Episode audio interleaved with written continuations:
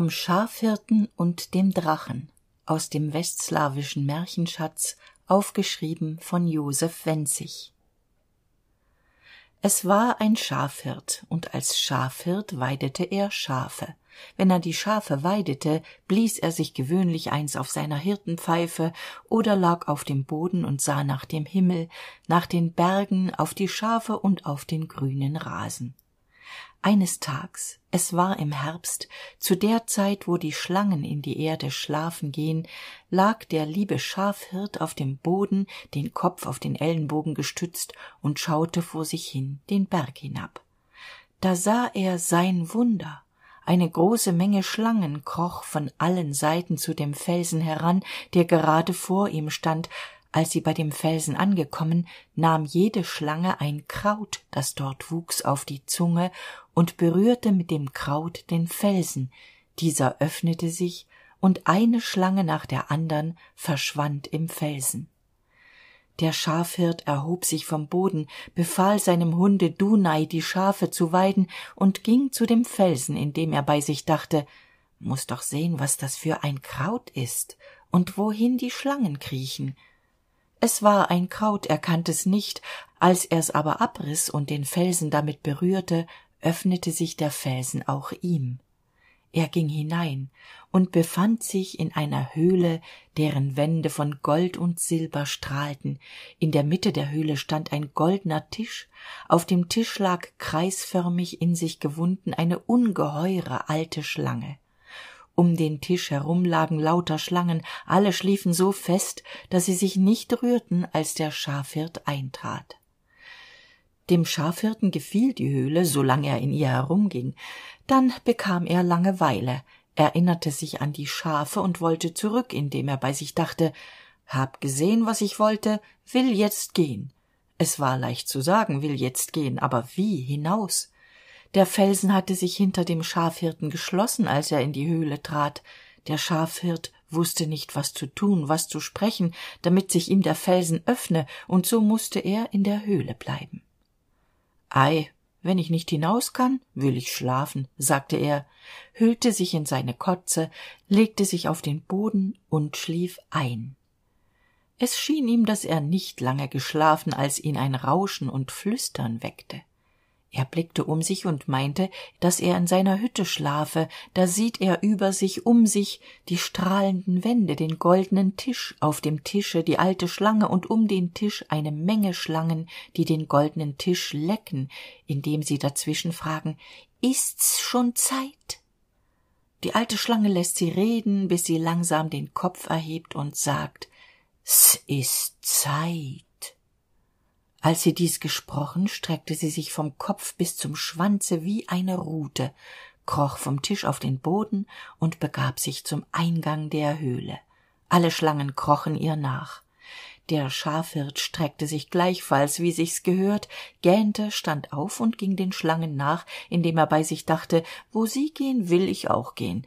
Es war leicht zu sagen will ich auch gehen aber wie die alte schlange berührte den felsen der öffnete sich und die schlangen eine nach der andern schlüpften hinaus. Als die letzte schlange draußen war wollte auch der schafhirt hinaus. Allein der felsen schloss sich ihm vor der nase und die alte schlange zischte ihm mit pfeifendem tone zu du menschlein musst da bleiben. Ei was sollt ich da bei euch machen? Gesellschaft habt ihr keine und schlafen werd ich nicht in einem fort laßt mich hinaus hab die schafe auf der weide. Und zu hause ein schlimmes weib das mich auszanken würde käm ich nicht zur zeit nach hause sagte der schafhirt. Du darfst nicht von hier bevor du nicht einen dreifachen eid ablegst dass du niemandem sagst wo du gewesen und wie du zu uns gekommen pfiff die schlange. Was sollte der schafhirt tun gern schwor er einen dreifachen eid nur um hinauszukommen. Hältst du aber den eid nicht wird's dir schlimm ergehen drohte die alte schlange als sie den schafhirten hinausließ. Doch welche verwandlung draußen! Dem schafhirten begannen vor schrecken die knie zu zittern als er sah wie sich die jahreszeit verändert habe dass anstatt herbstes frühling sei oh ich ärmster was hab ich getan dass ich den winter im felsen verschlief? Je je wo find ich meine schafe? Und was wird mein weib sagen? So wehklagte er indem er traurig zu seiner hütte hinaufschritt. Er sah von weitem sein weib das womit beschäftigt war. Noch nicht vorbereitet auf ihre vorwürfe versteckte er sich in eine hürde als er in der hürde saß sah er dass ein hübscher herr zu seinem weibe trat und hörte dass er sie fragte wo sie ihren mann habe. Das weib begann zu weinen und erzählte wie eines tags im herbste der hirt die schafe auf die weide getrieben und nicht mehr wiedergekommen. Der hund dunai habe die schafe gebracht der schafhirt der sei dahin. Vielleicht haben ihn die wölfe gefressen schloss sie vielleicht die kobolde in stücke zerrissen wein nicht rief ihr der schafhirt aus der hürde zu. Mich haben nicht die wölfe gefressen noch die kobolde in stücke zerrissen. Ich hab den winter in der hürde verschlafen. Allein das bekam dem schafhirten übel. Sobald sein weib die worte vernommen hörte sie auf zu weinen und fing an zu zanken. Daß dich das wetter du fauler schlingel. Bist du ein ordentlicher mensch? Bist du ein schafhirt empfiehlt die schafe dem lieben herrgott legt sich in die hürde und schläft wie die schlangen im winter? Der schafhirt gab seinem weibe im stillen recht. Weil er aber nicht verraten durfte was mit ihm vorgegangen schwieg er und muckste nicht. Der schöne herr aber sagte zu dem weibe ihr mann habe nicht in der hürde geschlafen er sei wo anders gewesen und wenn ihm der schafhirt seine frage beantworte wolle er ihm viel geld geben das weib giftete sich furchtbar über ihren mann dass er sie belogen und wollte mit aller gewalt wissen wo er gewesen. Der schöne herr aber schickte sie fort und versprach ihr geld wenn sie schweige. Er selbst gedachte den schafhirten zu packen. Als das weib sich entfernt hatte nahm der schöne herr seine natürliche gestalt an und da sah der schafhirt einen zauberer aus den bergen vor sich stehen er erkannte ihn weil ein zauberer drei augen im kopfe hat. Der zauberer war ein gewaltiger mann. Er konnte sein äußeres nach belieben wechseln. Und wer sich ihm widersetzt hätte den hätte er zum beispiel in einen widder verwandelt. Der schafhirt erschrak entsetzlich vor dem zauberer. Er hatte noch größere furcht vor ihm als vor seinem weibe. Der zauberer fragte ihn wo er gewesen was er gesehen. Der schafhirt erbebte bei der frage was sagen er fürchtete sich vor der alten schlange und vor dem eidbruch und vor dem dreiäugigen zauberer fürchtete er sich auch. Als ihn aber der zauberer zum dritten male fragte und zwar mit furchtbarer stimme wo er gewesen und was er gesehen und als seine gestalt wie es ihm schien immer größer und größer ward da vergaß der schafhirt des eidschwurs. Er bekannte wo er gewesen und wie er in den felsen gekommen gut sprach der zauberer jetzt komm mit mir und zeig mir den felsen und das kraut. Der schafhirt musste gehen. Als sie zu dem felsen kamen riß der schafhirt das kraut ab legte es auf den felsen und der felsen öffnete sich.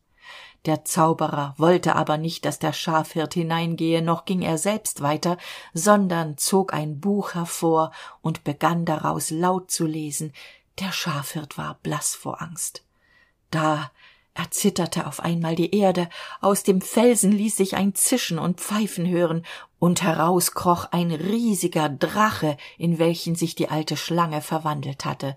Aus dem rachen loderte feuer der kopf war riesengroß mit dem schwanze schlug er links und rechts und berührte er einen baum so schmetterte er ihn nieder. Wirf ihm die halfter um den hals befahl der zauberer indem er dem schafhirten eine art zaum reichte ohne die augen vom buche zu wenden. Der schafhirt nahm den zaum fürchtete sich aber dem drachen zu nahen. Erst als ihm der zauberer zum zweiten und dritten male gebot war er bereit zu gehorchen. Doch ach des armen schafhirten der drache drehte sich hin und her und eh sich's der schafhirt versah saß er auf des drachen rücken und der drache flog mit ihm in die luft empor.